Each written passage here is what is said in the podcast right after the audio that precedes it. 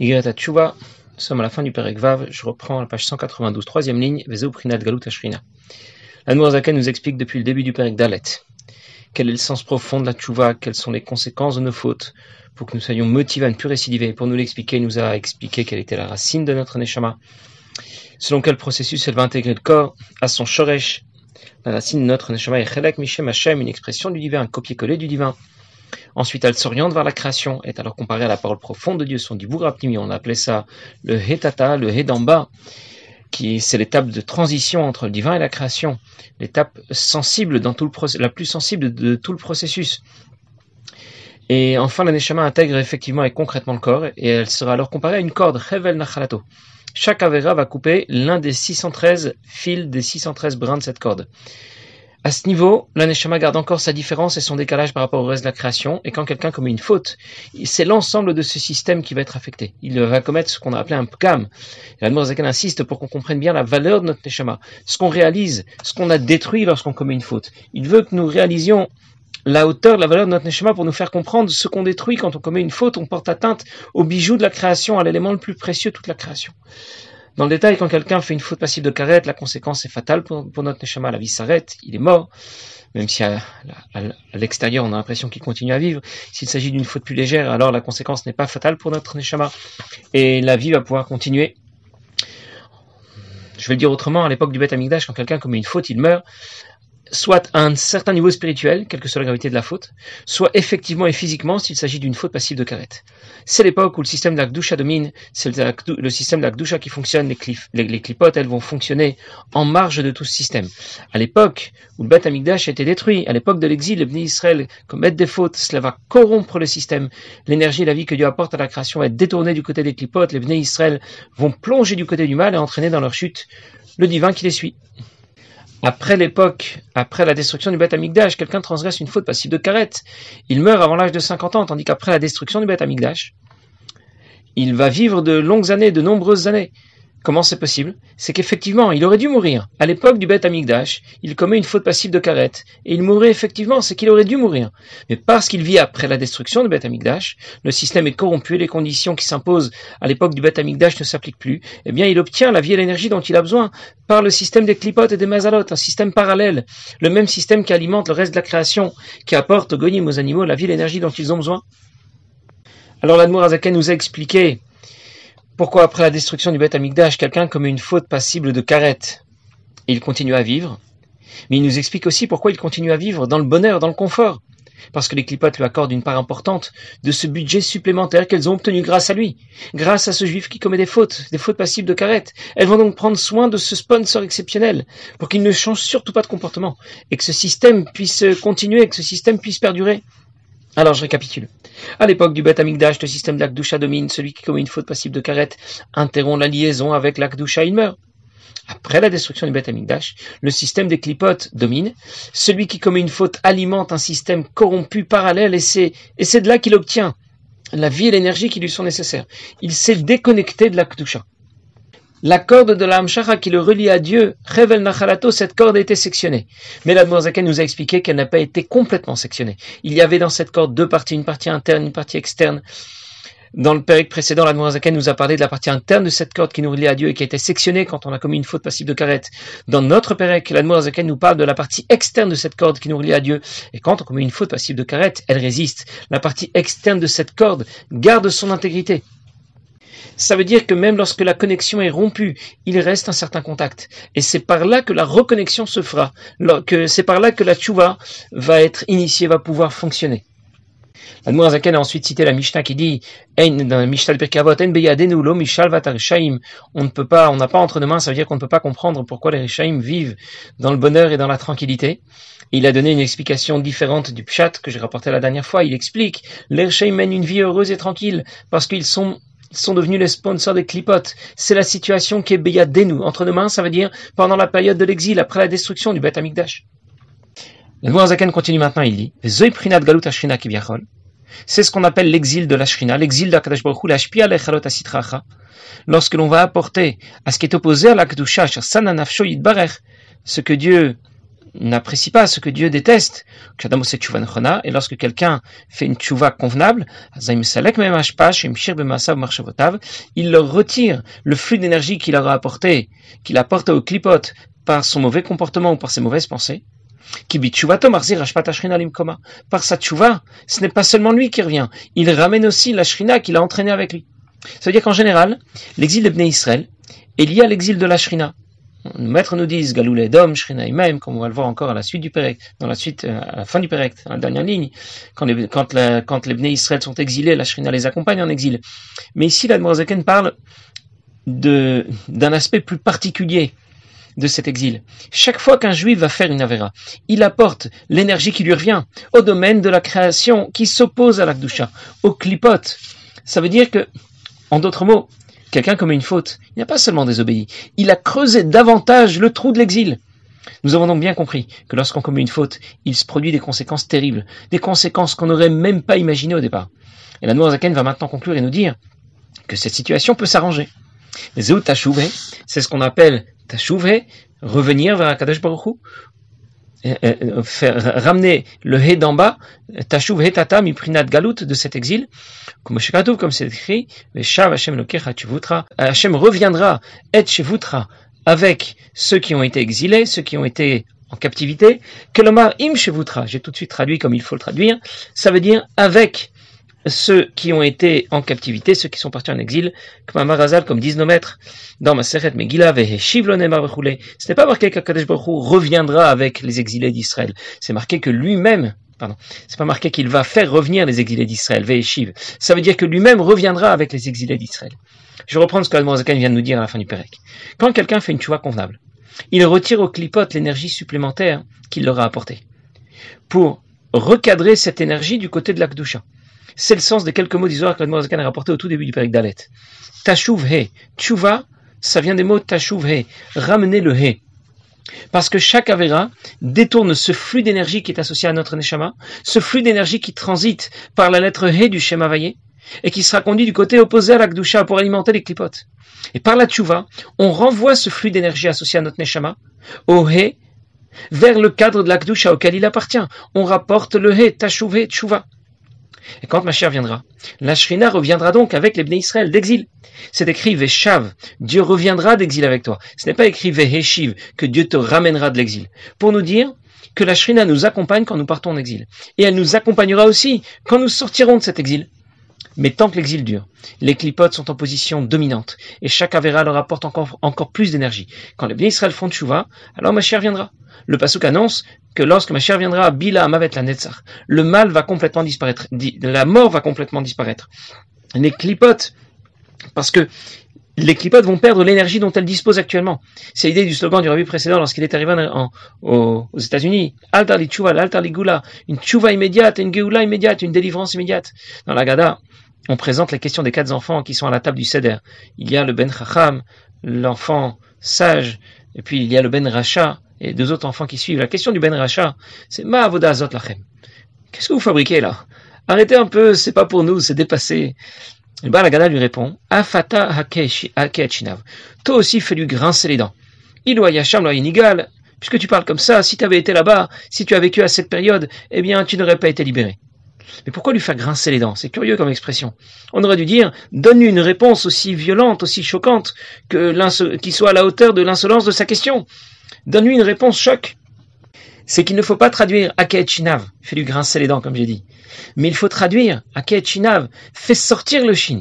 Le mot racha est composé de trois lettres. Un resh, un shin et un aïn. Le shin, c'est la lettre qui est associée à l'akdusha. C'est celle qu'on trouve de chaque côté du boîtier des tfilin. Le shin a trois branches qui représentent les trois avots, les trois patriarches. Le shin a quatre branches de l'autre côté qui représentent les quatre imot, les quatre mères du peuple juif.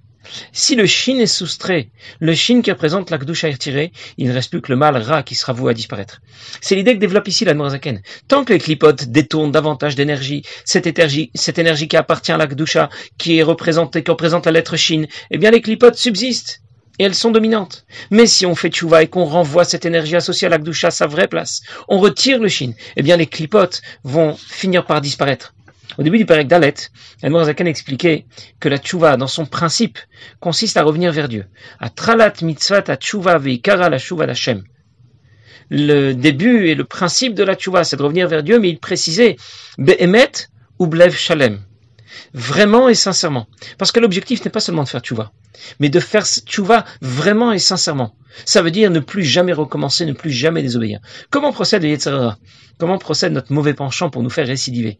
Nous regrettons à chaque fois d'avoir désobéi. Et on s'engage à ne plus recommencer. Et ça ne marche pas. Comment ça se fait? C'est que le Yetzirah veut dédramatiser la faute. Il veut te faire croire que lorsque tu as commis une faute, il s'est absolument rien passé. Ton écart de conduite n'a eu aucune conséquence. Il te dit, ça va, ne t'inquiète pas. T'as désobéi, mais c'est pas grave, personne n'est mort, quoi. Ça, on va pas en faire toute une histoire. Alors qu'en réalité, nous savons maintenant jusqu'où se répercute l'impact de nos fautes. Le corps a sombré, la Neshama l'a suivi. Et cette Neshama n'est pas seule. Elle entraîne dans sa chute l'ensemble des Neshamot Israël qui lui sont liés. Et c'est pas tout. Le divin aussi l'a suivi dans son délire. Et quand on en prend vraiment conscience, on veut plus recommencer. On ne veut même plus se retrouver dans l'éventualité de peut-être commettre une faute. Imaginez quelqu'un au volant de sa voiture. Il roule tranquillement. Il a peut-être même commis aucune infraction au code de la route. Et il sait même pas comment c'est arrivé. Il se retrouve avec un motard sur le capot. Un accident. La police, les pompiers arrivent, ils l'emmènent à l'hôpital. Même si notre conducteur n'a pas fait d'erreur de conduite, il se sent mal.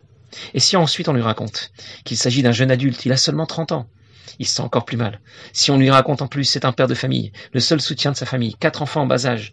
Euh, on peut en rajouter, l'un de ses enfants est handicapé, et quand il prend ses nouvelles, le médecin lui annonce que il n'est même pas sûr de sauver la vie et que dans tous les cas, il aurait perdu les âges de ses pieds et de ses bras.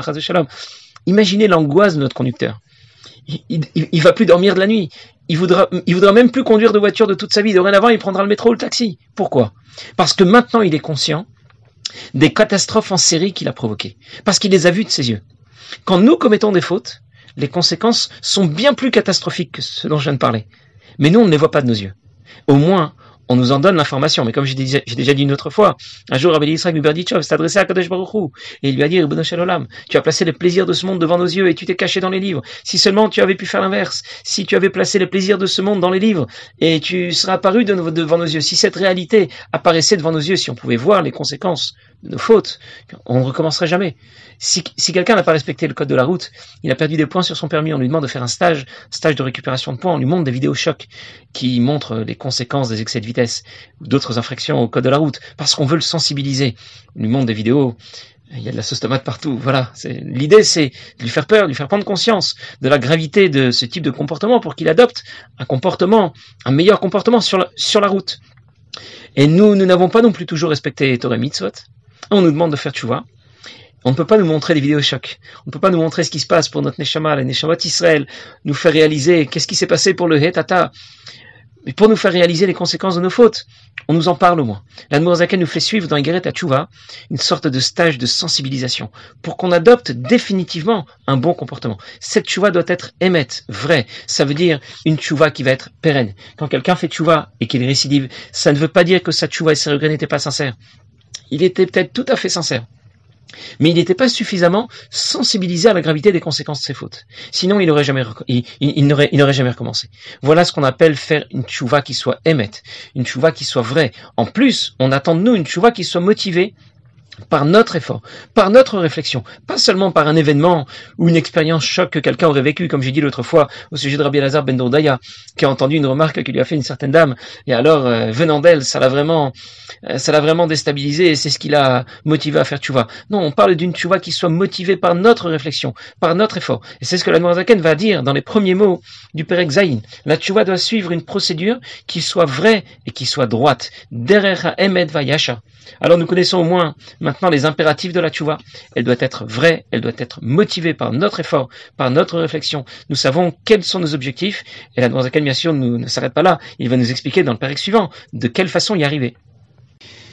Il y a une histoire qui raconte que le Baal avant de quitter ce monde, a donné ses instructions à ses différents élèves, et l'un d'entre eux, son secrétaire qui s'appelait Rabbi Yaakov, euh, voulait savoir ce qu'il allait devenir parce que le Baal euh, va, aura quitté ce monde. Et le Baal lui a dit, eh bien, tu iras de ville en ville, tu raconteras les histoires que tu connais, que tu as peut-être toi-même vécues, et les gens te donneront, te donneront de quoi vivre grâce à cela. Au départ, ça l'a pas tellement, ça l'a pas tellement emballé, quoi, ce genre de métier, mais il s'est dit que puisque c'est le Baal qui lui demande, alors ça devait, ça devait être euh, certainement la meilleure option pour lui, et c'est ce qu'il a fait pendant pendant plusieurs mois ou plusieurs années, l'histoire ne dit pas combien de temps, en tout cas il a raconté des histoires, tous ceux qui voulaient l'entendre, et les gens lui donnaient largement euh, de l'argent euh, pour les histoires qu'il racontait. Un jour il a entendu qu'il y avait quelqu'un en Italie qui était prêt à, entendre les histoires du Baal et qui aimait beaucoup les histoires du Baal.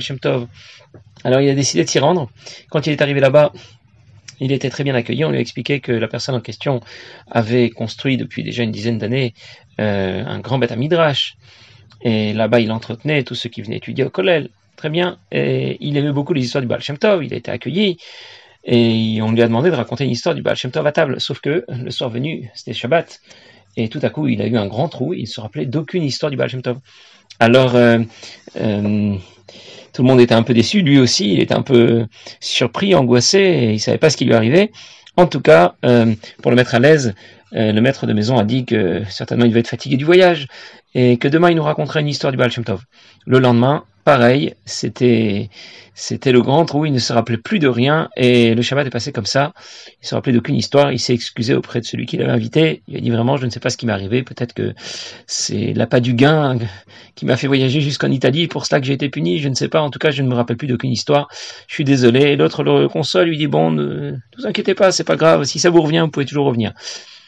Et à peine il s'en va, il monte dans la calèche, il s'en va, et tout à coup il se rappelle d'une histoire. Alors il fait demi-tour, et il va raconter l'histoire dont il se rappelle euh, à notre gvir, à notre, euh, notre maître de maison.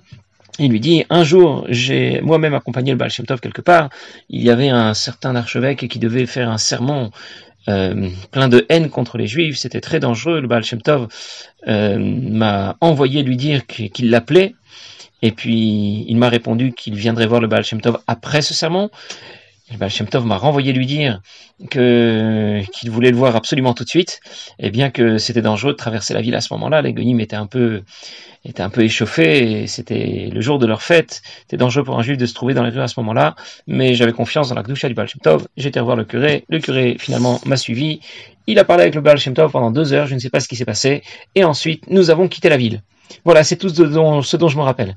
Alors le maître de maison a fait un grand sourire à ce monsieur et lui dit, à, à, à il lui dit, c'est l'histoire que j'attendais, je vais t'expliquer. Le curé en question, c'était moi. J'ai abandonné Torah Mitzvot à cette époque et je voulais faire tchouva, mais je ne savais pas trop comment m'y prendre et je n'y arrivais pas. Jusqu'à ce que le Baal Shem Tov soit venu et il m'a donné, euh, il m'a dirigé, il m'a expliqué de quelle façon je, je devrais faire tchouva. Et j'ai demandé au Baal Tov au cours de cet entretien comment je saurais que ma a été acceptée. Et le Baal Tov a répondu qu'un jour quelqu'un viendra et qui te racontera ton histoire, alors tu sauras que ta tchouva été acceptée. Et quand tu es venu ce Shabbat et que tu voulais raconter l'histoire du Baal Tov, j'ai pensé que, étant le secrétaire du Baal Tov, euh, tu allais certainement raconter mon histoire, tu allais peut-être me reconnaître. Et quand j'ai vu que pour toi c'était le trou noir, que tu avais oublié, j'ai compris pourquoi tu t'es pas, tu t'es rappelé d'aucune de ces histoires. Parce que ma n'avait pas été acceptée. Et donc pendant tout Shabbat, j'ai fait un Shabbat, un, un, Shabbat terrible, un Shabbat avec euh, dans, au, cours duquel j'ai fait une introspection euh, très profonde et j'ai cherché à faire tchouva du fond de mon cœur. Et finalement Akadosh Baruch a accepté ma tchouva et, c'est pour ça que tu t'es rappelé de cette histoire. Et bien sûr, il lui a donné une, une grosse somme d'argent euh, à la suite de cela. Mais tout ça, tout, tout, ça pour nous dire que la tchouva doit être notre démarche. Pas seulement une démarche qui, qui vient de l'extérieur, qui est le résultat d'une expérience vécue. C'est à nous qu'on demande, qu'on demande de faire des efforts, des efforts de réflexion. On va devoir considérer certaines choses. Et c'est ce dont va nous parler l'Admorazaken dans le pérec suivant. Passez une bonne journée.